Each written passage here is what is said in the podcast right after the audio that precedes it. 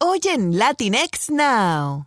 En unas tiernas imágenes se puede ver a doña Silvia Pinal jugando con su nieto Apolo Alejandro en la zona de la piscina de su casa y donde ella intenta alcanzar la pelota, pero obviamente no puede. Las imágenes son maravillosas. Estas imágenes las compartió Alejandra Guzmán de su mamá de 89 años con su nieto de 2 años de edad, hijo de Luis Enrique. En otra nota, Kanye West se fue para Haití y estaba en tremenda recholata por allá este fin de semana pero a la que no vimos fue a Kim Kardashian, ni tampoco a los hijos de ambos. Kanye fue recibido por el presidente de Haití, quien lo paseó por algunos sitios de ese lugar y le preparó tremenda fiesta ya caída la noche. El rapero se divirtió y bailó mientras que varias mujeres bailaban eufóricas en una celebración privada. Y cambiando de tema, a Lucía Méndez no le escampa. La semana pasada se le explotó una bocina en pleno show y ahora el youtuber llamado El Rey Grupero le robó tremendo beso en la boca, ella sin pedirlo, y de la incomodidad le dio tremenda bofetada. Y la diva mexicana le gritó, Óyeme, ¿qué te pasa? El Rey Grupero se justificó diciendo que no pudo aguantarse las ganas de besar en la boquita a Lucía Méndez.